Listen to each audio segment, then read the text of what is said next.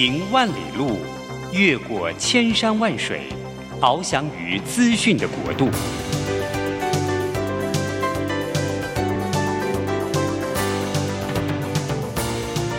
以全方位的视野，飞向更高更远的目标。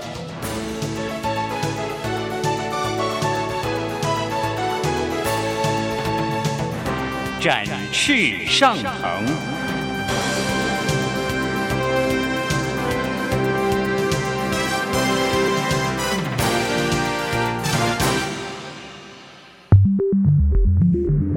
新冠疫情让世界变得不一样，工作职场、生活形态都在翻转变革，学习变成日常的必要必须。让于国定每周为您搜寻萃取一本国外热门新书，与你在空中分享。于国定制作主持，愉快读好书。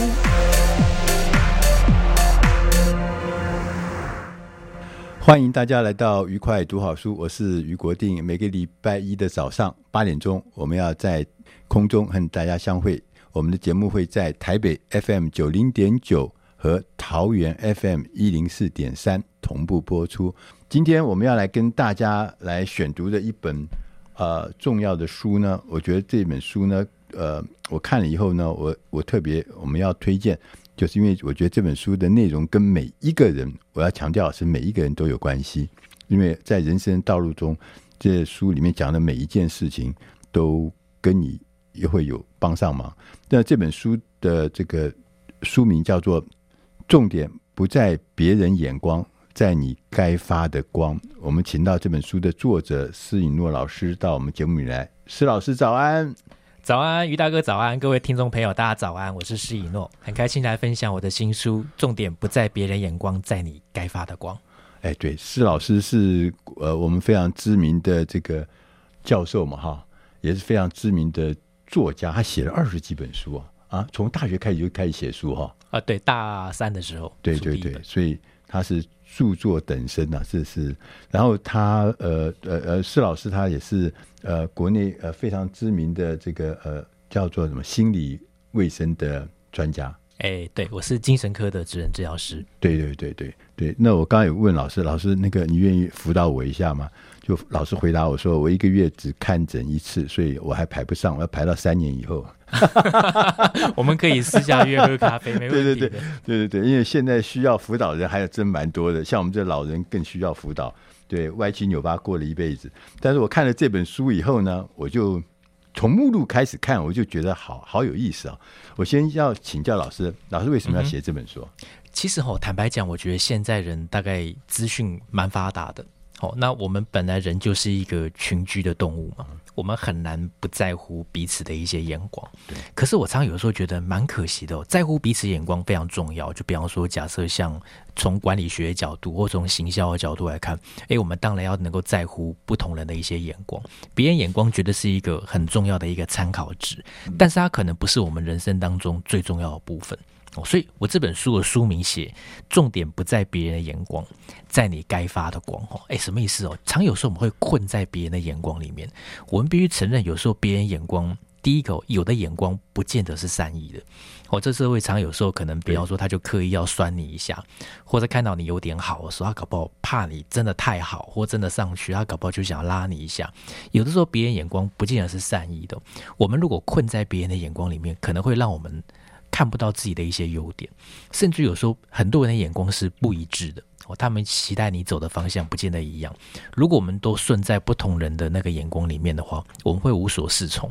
那也有的时候，有的人眼光也许是善意的，可是他们其实并不见得有想的很多哦，或是有时候他们并不见得真的了解你哦。那我们真的活在某一些眼光里面的时候，反而我们不见得能够看得到自己未来更好的某一些潜力。所以，其实我觉得，别人眼光当然很重要，但是不要被困在别人眼光里面。当我们困在别人眼光里面的时候，带回来的绝对是一种很强烈的一种忧郁。我必须这样讲。很多时候我们讲，不见得有到忧郁症的程度，可是你常活在别人眼光里面的时候，我们的心情可能不会很好。其实没有自己的，对不对？对，会没有自己的，而且会有一种患得患失的一种心理。对，我们从从我们自己成长的过程中也想说，你小的时候，呃，你的父母。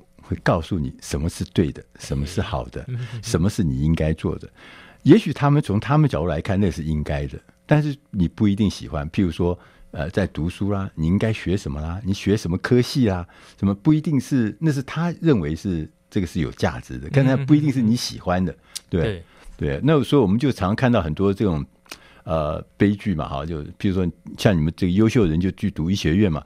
就我有碰过医生跟我讲说，其实他根本不喜欢读医学院，但是这是他们家人的荣耀，所以他就去读医学院。就读了以后呢，其实读了还蛮蛮，就是就觉得蛮蛮蛮蛮不舒服的。就是说，他其实事实上是很想去做一个呃，我不是在讲施老师啊，他很想去做一个。嗯作家，对，因为老师是少有那个哦，没有没有，对，又读了医学院的医学系，然后又读了管理学的博士，哇，这个横跨一，我们是职能治疗学系，不过类似啊，就都你刚刚讲的医疗方面嘛，对啊，对，所以说你看这个，呃，很多人出于善意指导你，告诉你那个是对的，然后我们等到出了社会以后，你会发现社会告诉你什么叫做成就，什么叫做成功，什么叫做呃那个绩效。啊，那个又开始又跟自己又开始扭曲了哈。嗯，所以所以老师刚刚讲的这个重点不在别人眼光，在你该发的光这件事情，还他们真的还蛮重要的。对，但是我觉得其实它的后半部也蛮重要的。别人眼光当然不是最重要，哎，可是我们有没有发出我们自己能够发的光？常有时候假设我们觉得我们不想要活在别人眼光里面，我自己觉得最好的方式是。发我们该发的光，而且要真的能够发得出来的时候，别人的眼光就比较不这么好意思一直落在你身上。常有时候我们会觉得，哎，别人的期待对我们造成很大的压力。嗯、某方面来讲，也许我们没有活出我们自己很有价值的那一面的时候，嗯、其实别人就会很喜欢一直给你意见。嗯、常有时候别人说，哎，可是当你做自己走出你自己一条路的时候，其实很多人还是会祝福你。对对，嗯，对。然后，哎，尤其像我们呃，渐渐。长大以后啊，有一个重要的事情，就是说，你除了自己以外，还是承上启下的那个角色。对对，是啊。就是说，就是说，怎么讲？就是说，譬如说，你有长辈，你有周遭的人，还有一个是启启下哈，就是你是你是人家的长辈，你是人家的这个这个这个旁观者的时候，那你要扮演什么样的角色？对，你除了。承上之外，承周围的人，承长辈的这个这个影响之外，你还要去影响别人，所以这个事情呢，也是变成一个很重要的使命，对不对？嗯，是对，嗯，所以啊、呃，我们老师呃这本书重点不在别人眼光，在你该发的光。那这本书呃，它分成四个章节，对，那我们可以呃。因为觉得内容实在太丰富、太棒，所以我一个个我来，我们一个个来讨论哈。他在 Part A 第一个章节里面呢，是写说你是造物主手中的发光体，就是说你是一个发光体哈。那在这里面就第一个就眼映入眼中的就是他讲到有一个重要事情，他说不要活在别人的眼光里，要活在主的光里。他后面也讲说。不要急着活成别人想看的样子。对，其实我觉得哦，这真的是蛮这本书蛮重要的一个核心概念对。常有时候我们会觉得，哎。这个社会好像并没有很友善，但是我觉得有一件事情是我们很难改变的，就是每一个人来到这个世界上，他都不是偶然的。好，这本书的一个核心宗旨是，每一个人被创造，那出生到这个世界上，他都有一个神圣的目的。是这个目的其实是别人没有办法取代，就是我们对于我们的功能，我们有我们的角色，而且其实在。上帝的眼中，我觉得每一个人他都是很独特的，他能够发出来的光可能都不完全的一样哦。所以其实我觉得，呃，每一个人他其实都是造物主手中的一个发光体。那里面提到一些我自己也蛮喜欢的，像刚刚于大哥讲的，别急着活成别人想看的样子哦。那我里面举了一些呃改编过的一些真实的一些故事，对对，可能也许很多人会蛮喜欢的哦。就比方说，里面讲到一个故事，是有一个人他。父亲过世哦。那在他父亲的追思会上面，很多人都说啊，你看你父亲的职业多么的神圣哦，或多么有意义哦，你应该要去继承你爸爸的衣钵，跟他做一样的职业。你知道那种追思会的气氛就是很感人嘛？对呀、啊。那到时候他被感动，就是也许有一种压力，好像我不这么做就是愧对我爸爸。对对。就或他真的放下他自己的专业，去从事跟他父亲一样的职业，但事实上他根本就不是他的兴趣。嗯。那做没有几年，他根本就已经做不太下去了。嗯。想要回到自己的专业的时候，其实那个市场也都变了，那位置职缺也都没有，他也回不去自己原来的专业。那他就很后悔。那当初那些鼓舞他在追思上鼓舞他说：“啊，你应该要去继承你爸爸的职业，继承你爸爸衣钵的那一些人哦？”说真的，早就已经散场了。就追思会完了以后，他们就散了。那当初讲过的话，也未必会这么在意哦。所以其实有时候不用急着活成别人想看的样子。那我也提到第二个例子是，我不知道大家有没有这种经验哦，很多的。中年人会被人家给催婚呢，就说：“哎，你这个时候你年纪到了，你应该要结婚什么的，赶快结婚，不结婚不行。”对、啊，那里面就我就讲到有一个例子啊，他就受不了那些人的压力，后来他就随随便便找了一个对象，然后就嫁了。那事情也没有很了解，哎，后来结婚以后发现有很多的难处，那当然自己要去面对。那当初那一些呃跟他说：“你赶快结婚，结婚尽早结婚才是好啊。”那一些人呢，其实说真的。婚礼完也是就散场，他们没有办法真的对你的人生负责，所以这个标题我把它下掉说，别急着活成别人想看的样子。那个急，我特别把它给夸号起来哦。真的有时候我们太急的去迎合别人眼光，反而我们没有想清楚自己到底该走哪一条路。对，讲到这边，让我们感觉到。呃，在这个别人的价值观或者在周遭的价值观里面，我们不一不一定要去迎合。如果那个是你不喜欢的话，我们要进点音乐。下个单元，我们再请施颖诺老师来谈一谈，重点不在别人的眼光，在你该发的光。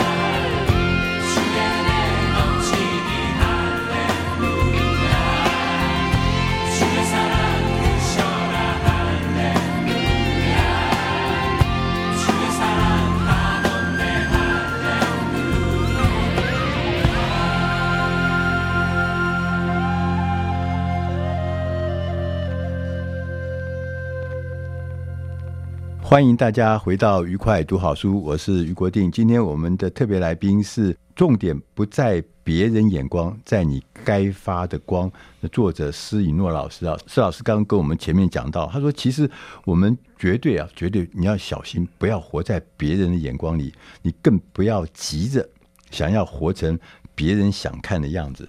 其实这个事情呢，就我们我相信大部分的听众朋友可能跟我们都一样，我们从小就活在。周遭人的，我们小的时候活在父母亲友的眼光里面，叫你做这，叫你做那个，然后等到大的时候，社会会告诉你。接着，我们想要请教老师啊，就是说在书上有写有一段话，我觉得别让不重要的人决定了你重要的事。这件事情，什么叫做不重要的人啊？其实哈，我这里面讲到一个例子哈，就是有一个人他本来要去度假，嗯，哦，那大家就跟家人一起要出去规划了一个很棒的假期，结果后来他刚好注意到出发前呢，他的一个通讯。社交软体上面的一个社群上面有一篇留言了，有人在下面回了一段很没有礼貌的一段话，是。哇，他就耿耿于怀，我就说怎么可以这个人怎么可以用这种角度来骂我？就后来他那一次旅行的时候，一直都为那句话耿耿于怀，那一整个周末他的一个心情都非常不好。对，各位哦，这种就是。让不重要的人决定你重要的事。你看 那个网友的留言，那个网友是你生命中什么重要他人吗？其实不是。可是你让一个不重要的人影响了你重要的事。重要的事是什么？跟你家人开心的去旅行嘛。所以别让不重要的人决定了你重要的事。常有时候，有时候我们会为某一些人的三言两语很耿耿于怀。但是凭良心讲，那些人真的有这么重要吗？想一想。好像也还好，当然，也许有些人真的，我们仔细想，也许他有他的重要性。但是各位信不信哦？蛮多人哦，其实未必在我们生命当中这么样的重要，但是却影响了你很多重要的事，包含说你人生重要的决策，或是影响到你的一些很重要的一些休闲的一些活动，其实蛮可惜的。从另外一个角度来看哈，我们人生中啊，被卡住这件事情是非常非常容易发生的，对不对？就是说。很容易被卡住嘛，嗯哼哼哼，对不对？对啊。那老师这边有想说，那我们怎么样面对这种擦伤、那种小伤啊？就很多人就就就过不了了，就可能刚刚讲的一句话就影响他整个旅程了哈。对，嗯，其实里面有一段话我还蛮喜欢的，就是没有办法阻止你继续前进的伤，都只是擦伤。哦，就是其实有时候我们人生难免会受伤，哎，但是如果说你还能够继续前进的话，嗯、那些伤都只是擦伤。嗯，那平常心讲哦，所以换个角度来看，我不知道大家有没有发现哦，一个人他对你的一个伤害，比方说某一些伤言两语，他是一个致命伤还是擦伤，有时候是看我们之后的一个反应。如果说假设我们觉得啊，有一些人讲一些话，你就很受不了，那你就没有办法再站起来。我这句话可能就会对你造成很大的致命伤。可是我说你不管他，你继续前进的话，这个话真的就只是擦伤。那我里面讲到一个我自己的一些例子哦，其实我这本书里面蛮多时候提到一些我自己过去的一些经验哦。呃，有一年我得了一个奖。哦，那个奖其实我当时得的时候蛮年轻的，据说是那个奖创办以来最年轻的一个得主。然后我要上台领奖前，就有一位前辈哦，就给了我一封信，上台领奖塞给我一封信。那那封信是他说他要投稿到媒体上面，是批评我没有资格拿那个奖的一封信。在我要上台领奖之前，他塞给我那一封信，结果后来，当然后来我我得完 得完那个奖之后，那时候在海外，那我就回到台湾了嘛。那后来那个文章果然就他就看出来了，然后他还特别写 email 问我说，那个文章已经登出来一段时间了，为什么我都不回应他的那个媒体的投诉，就批评我那个不够资格得那个奖的那个文章。当时其实说真的，我也没有特别有什么。太多的精力去反映这件事情，不过平常心想，心里面虽然有不舒服，但是也没有特别时间去反应哦。我就只很简单的回说啊，愿上帝赐福你这样子。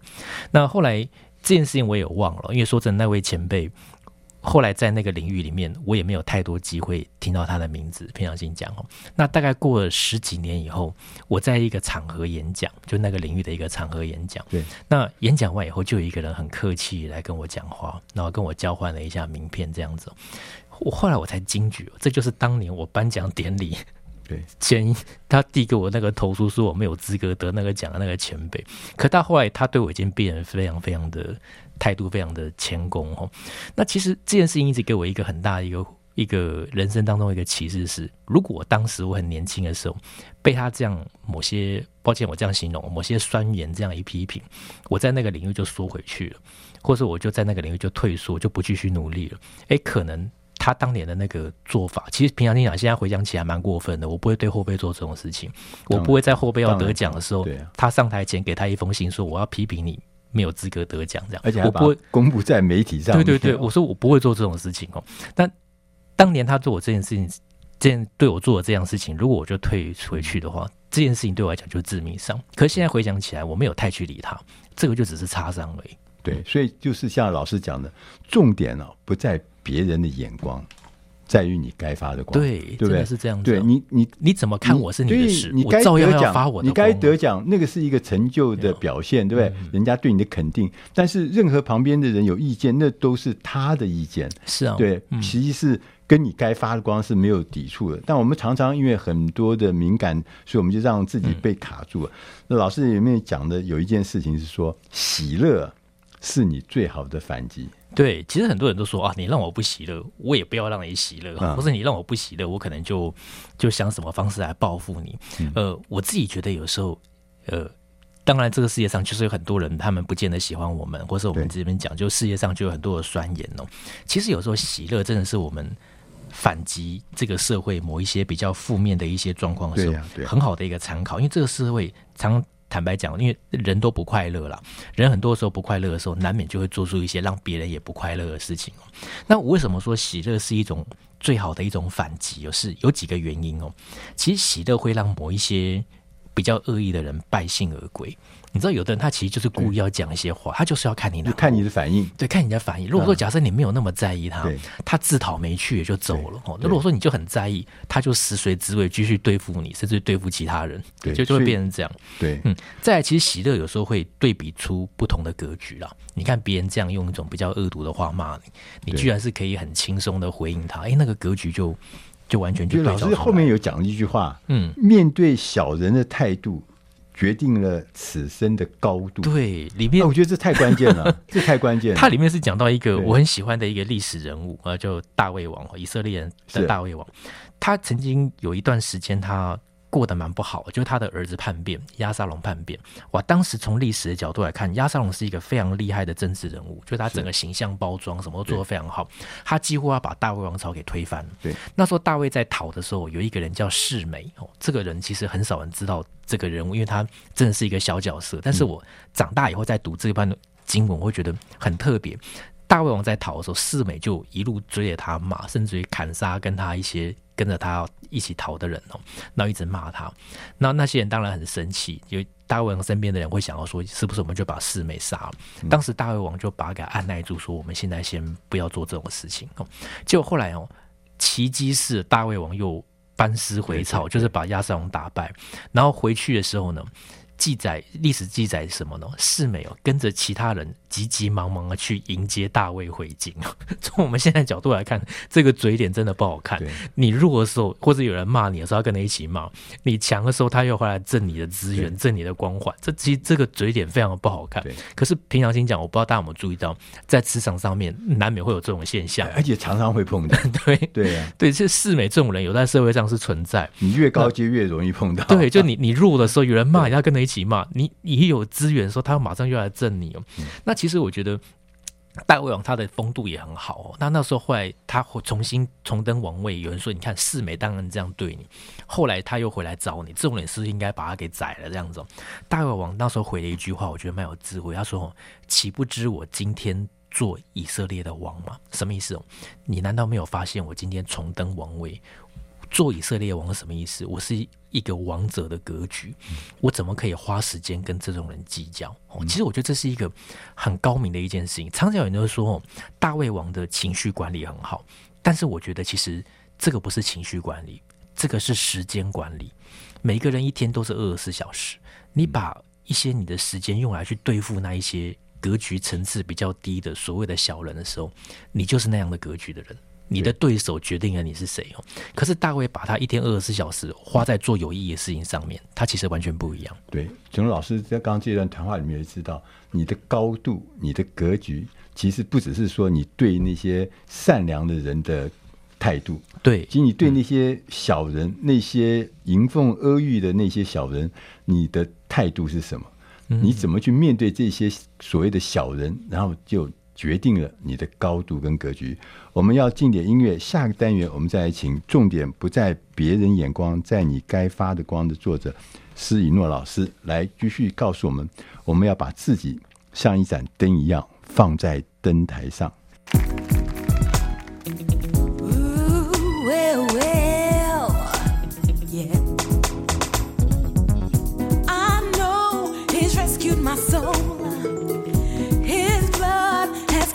bouncing.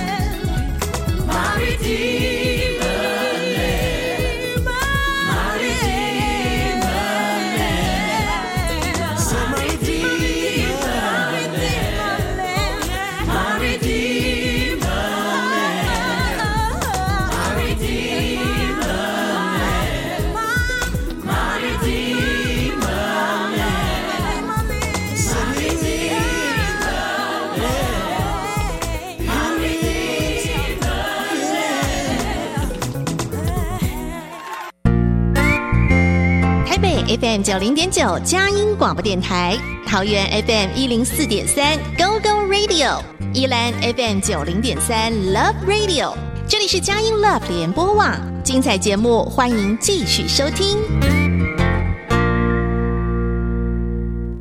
欢迎大家回到愉快读好书，我是于国定。今天我们的特别来宾是重点不在别人眼光，在你该发的光这本书的作者施以诺老师。施老师刚跟我们谈了，其实。很多在我们成长或在工作或在生活的过程中啊，我们常常会碰到很多很多的挑战，而且那个挑战你是说大不大，说小呢也很也蛮麻烦的事情啊。譬如像说。呃，我们从小就人家就告诉我，你应该是什么样？什么叫做好？什么告诉你一些所谓的呃别人的价值观，或别人的说你应该做什么事情？呃，有的时候我们也会碰到很多人呢，对你的这个成就啊，会有酸言酸语啊。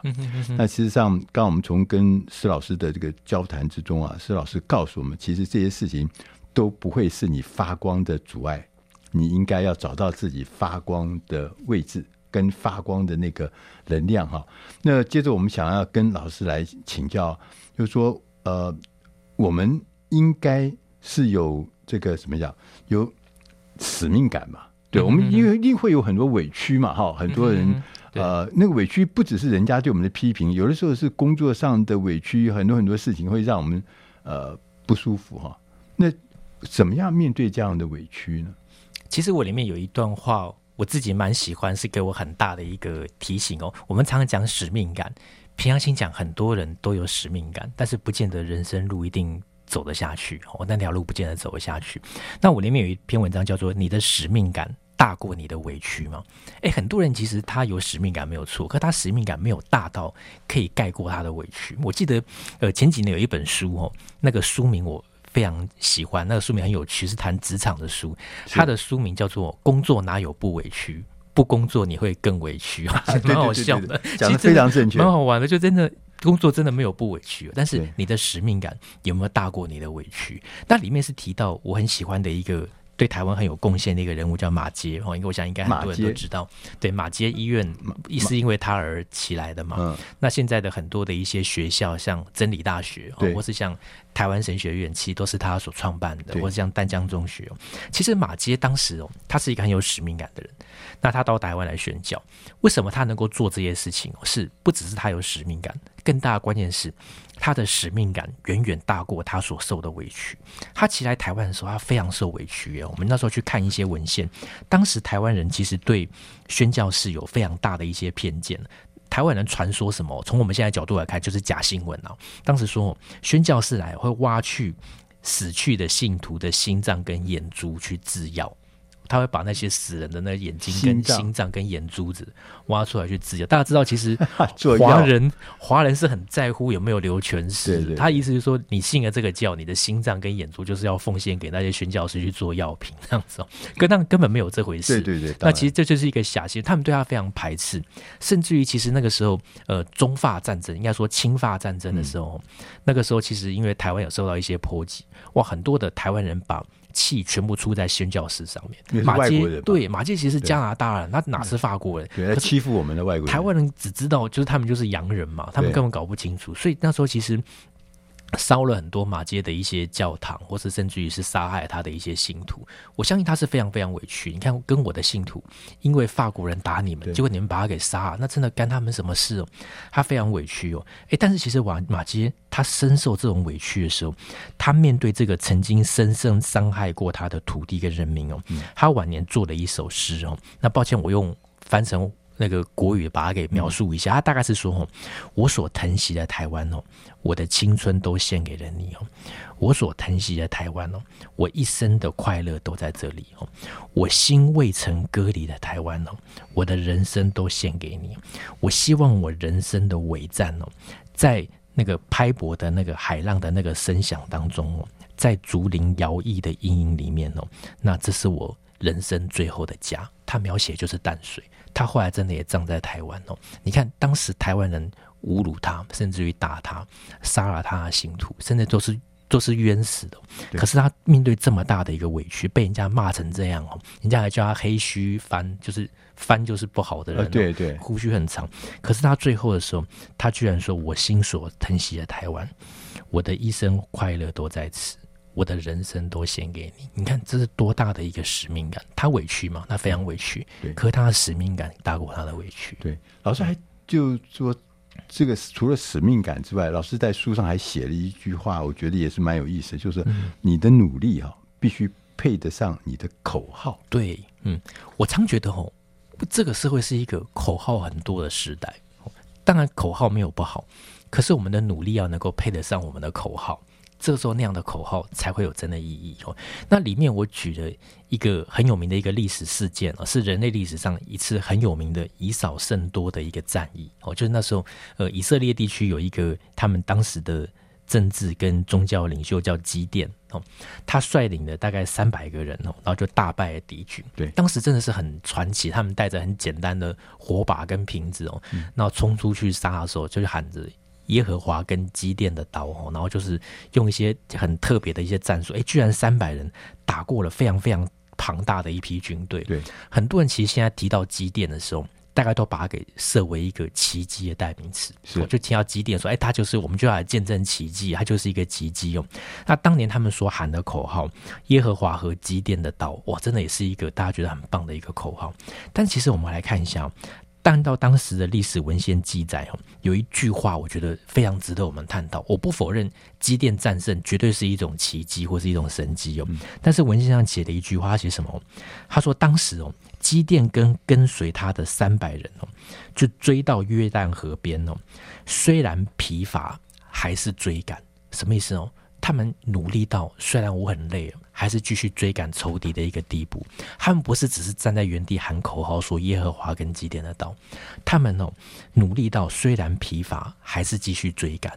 所以其实我觉得基甸当然它是一个神迹，但在这个神迹的同时，基甸摆上了他应该尽的一个努力。对，我觉得这其实很值得我们思考：你的努力配得上你的口号吗？口号意思就是是我的使命感吗？是我的目标吗？是我的？呃，愿望吗，呃，我举个例子哦，很多人都说啊，我今天我要做一个怎么样怎么样的人哦，今天或者今天我觉得，呃，上帝要我做一个怎么样怎么样的事情哦，结果后来隔了没有多久，马上那个口号又换句话说，但是其实可能没有太大的一个改变。嗯。我觉得口号没有不好，但是我们能不能够让我们的那个那个口号背后有更多的行动和支持？我举个例子，我里面讲到一句话。我们都很希望我们的人生不一样，对。但是你愿不愿意哦？每天挤出一个小时哦，精进自己在那一方面的一个能力哦。比方说，我们希望某方面能够得胜，你愿意每天花一个小时精进那一方面的能力？你一天如果有一周，如果有五天愿意这么做，一年之内就有两百多个小时在那方面能够达到练习。就真的会让你不一样。口号没有不好，但是你愿不愿意也付出你该付的努力？所以口号我们可以把它解释成说，这是我们的承诺，这是我的使命，或是我们的目标。但是我们要付出我们应有的努力。对对对，就像刚呃老师在这个书的另外一个章节上，他说我们在追求职称之前，先要让自己称职。对，对不对？嗯，就说你说你看到人家这个这个变成高阶主管。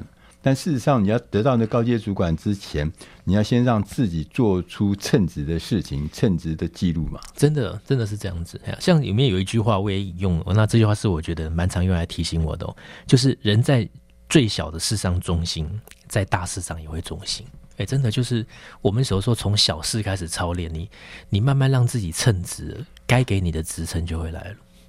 嗯，就所以说这个称职这件事情啊。嗯，不是说只有在工作上，其实，在方方面面上，对不对？大事小事上都要称职。是啊，你要一以贯之嘛，对不对？不可不是呃，在不同的场合戴不同的面具，表演不同的样貌，而是应该是一以贯之。你要做一个，譬如说做一个忠心的人，你就要里外都要做忠心的事情。嗯哼，对对。所以，我们从老师的这本书里面。重点不在别人眼光，在你该发的光这里面，我们可以看得出来，我们在人生的道路中有很多很多的挑战，很多很多的委屈，但是我们有很多很多的愿望跟使命，这些事情都应该在我们自己的手上。它是要成还是要败，其实是我们自己选择的。我们如果要受到人家影响，我们就可能会败；但是如果说我们能操作人家的影响，我们可以走出自己的光。我们要进点音乐，下个单元再来跟我们施一诺老师来聊一聊，如何在你该发光的时候发光。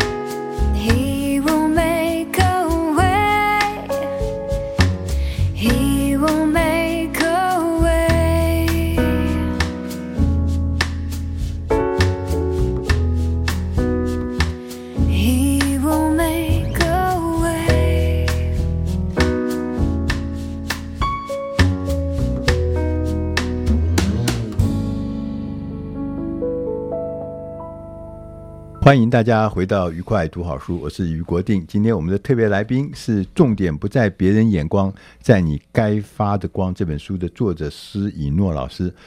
那施老师呃是国内呃知名的呃作家，他也是在这个叫什么心理辅导的，嗯呃对精神科职能治疗，对对对这方面的呃专家。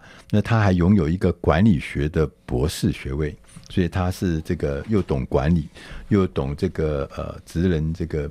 职能教育的职能治疗，职职能治疗方面的呃这个专业，所以老师跟我们这些呃上班族的人啊，这个谈起话来就特别的贴心哦。为什么？因为他知道这个上班族在管理上面啊，其实有很多很多的事情。所以我们刚刚在跟老师前面，我们有谈到要把自己的使命感，要把自己的努力，要把它放在灯台上面，要让人家。呃，看得见你的好行为，但我就要问，那什么叫做好行为啊？嗯嗯嗯。其实很多人提到好行为的时候，会觉得大概就是功成名就就是好行为。哦，当然，我觉得功成名就可以是一种好行为的一种定义，嗯、但其实有时候好行为可能它更大是一种爱心的行为，或是是一种我们讲呃对人家的一种同理，或者比较。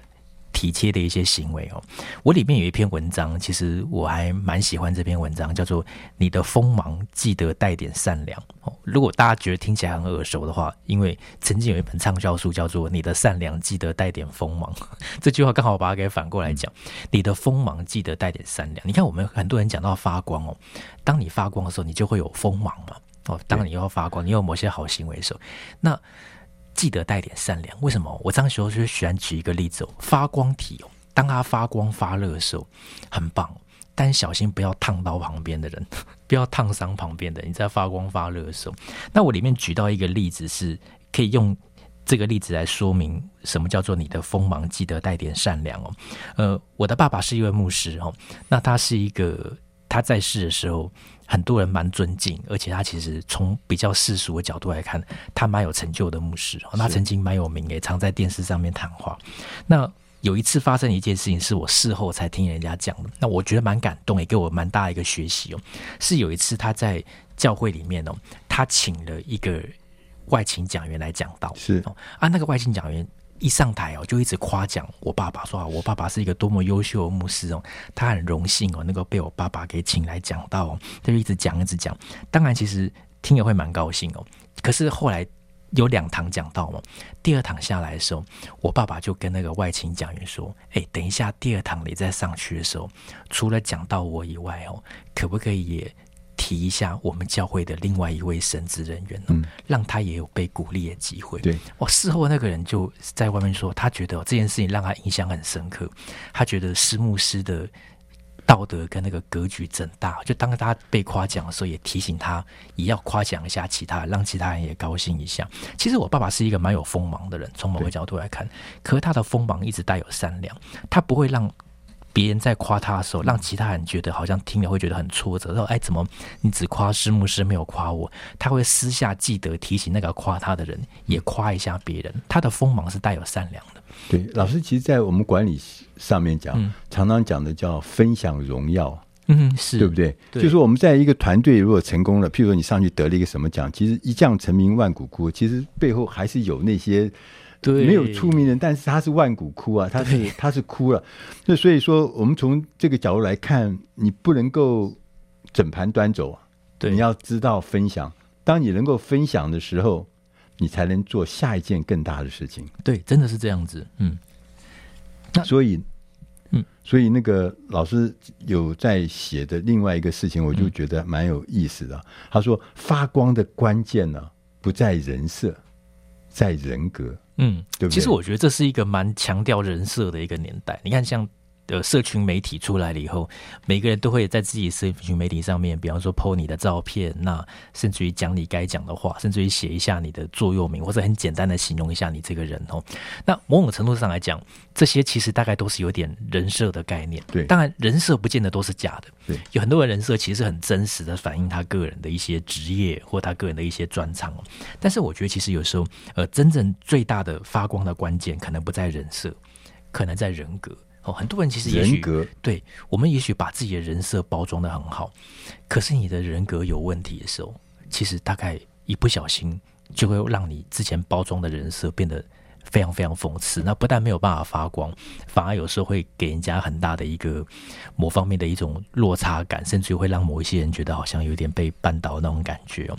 那我举到一个历史上的人物，他很会搞人设，那个人是。我们之前有提过的大胃王的儿子亚沙龙，哇，他非常厉害，他长得很帅，从现在角度来看，而且他其实哦很会去营造他的一个声望，他可能骨子里面是一个我觉得蛮蛮有心机，而且蛮有一些小动作的人哦。可是哦，他会有的时候故意站在那个城门的道路旁，对，如果有人有委屈，他会刻意拦住他，跟他说：“你的事有情有理。”可惜哦，我们的国王就他爸爸没有办法。找人来听你申诉。他说：“如果我是领导者，什么意思？如果我是国王的话，我一定秉公判断。”他其实有点就刻意去那在那面前表现出他其实是一个很厉害、很慈悲的。他刷存在感吗？对，他的人设。营造的非常成功，就是很亲民的形象，各方面都很棒。可是他其实是一个很阴险的人。那他最后就是直接起来就是造反。那后来他造反当然也失败，后来他就就也付出了自己生命的一个代价。那我常觉得有时候其实很多类似的情况也会发生。像在历史上面，耶稣曾经批评过当时的某一些神职人员装模作样，说他们会假意做很长的祷告。就让自己看起来很虔诚，事实上他们可能私底下是侵吞寡妇的家产的一些人哦，可是他们会故意做一些很长的祷告，表现出自己很棒，但他们的人格并不是这样。你看他们会去贪图穷人的钱，让人家变得非常非常穷困，可他们没有想要去救助他们哦。那当然到后来，这些人在历史上面生命也都非常狼藉。所以其实我觉得发光很重要，但是重点可能不在人设，在我们真实的人格。所以老师要告诉我们。就是说，其实我们的好行为，其实要符合你自己的人格。对，你人格对了，你的行为才是真正的对对的好行为。嗯，否则要不然你的人设看起来这么光面堂皇，看起来这么这个耀，就是很荣耀的感觉。但是如果你背后的人格是不相符的话，这将来事实上还是会出毛病的哈。嗯，那我们最后还有一点点时间，我们要请老师来。给我们做一个结论，什么叫做重点不在别人眼光，在你该发的光。其实我这本书我在一开始的时候，大概有写了一段话，是我蛮希望让我自己未来，比方说我的孩子未来他人生挫折的时候可以看到，或是我的读者朋友可以看到，是叫做你常被困在别人的眼光里嘛？急着讨好，忙着迎合。动则难过，哎，其实人生重点不在别人眼光，而在于尽心发你该发的光。哦，这句话其实我很喜欢跟人家分享。真的，有时候这个社会就是一个很多评论，那很多的一些言论可以自由发表的一个年代。这些当然很重要，但它不是最重要的。当我们一直活在要讨好、要迎合，或者很难过的时候，无形当中我们会陷入到一种。迷惘跟迷失当中，找到自己的人生目标，看到自己的价值，尽心发你该发的光，这其实是更重要的事情。对，其实老师刚讲的这段话，还有印在这个书上面。嗯，那我特别把那个困困难的困困住的这一这个困呢，我用笔呢把它画了两个圈圈，因为我觉得我们这一生。在我们很多很多的人，不知道大家是不是跟我一样？就是我觉得我总是困在很多很多的局里面。小的时候我，呃，我父母对我有很多很多的期盼，因为我是长子，我是独子。可是我做不到，我做不到他们的期待，我做不到他们的期许，所以我就困在里面。我在工作过程中，我常碰到这呃很多很多的困难，我也被困在里面。我做不到，我做不成。所以说，呃，我觉得我好像看起来我是一个。呃，在某些方面来讲，我是被困住的人。嗯，老师这本书给我们最大的帮助，就是说，其实你常常每一个人常常会被困住，不管是困在哪一个地方。那这个造成你困住的原因是很复杂的，你一定会有，你不可能一帆风顺。那所以说，怎么样把这个困这件事情能够解决，能够看透，能够走出来？这是你一生的挑战，也是你迈向你自己自我成就最重要的关键，就是解困的能力。就像老师讲的这本书，重点不在别人眼光，在你该发的光。要找到你自己该发的光，在哪里，然后发出你该发的光。我们今天非常谢谢施以诺老师来节目里面告诉我们这么多重要的，在我们人生成长过程中重要的一些话语，让我们能够得到很丰盛的收获。谢谢老师啊！谢谢谢谢于大哥，也祝福各位听众朋友都有愉快而且平安的一天。好，我们要预祝老师在下一本新书出来的时候，要请老师在节目里面来告诉我们一些重要的讯息。好，谢谢老师，谢谢，也谢谢大家收听，我们下礼拜同一时间空中再会。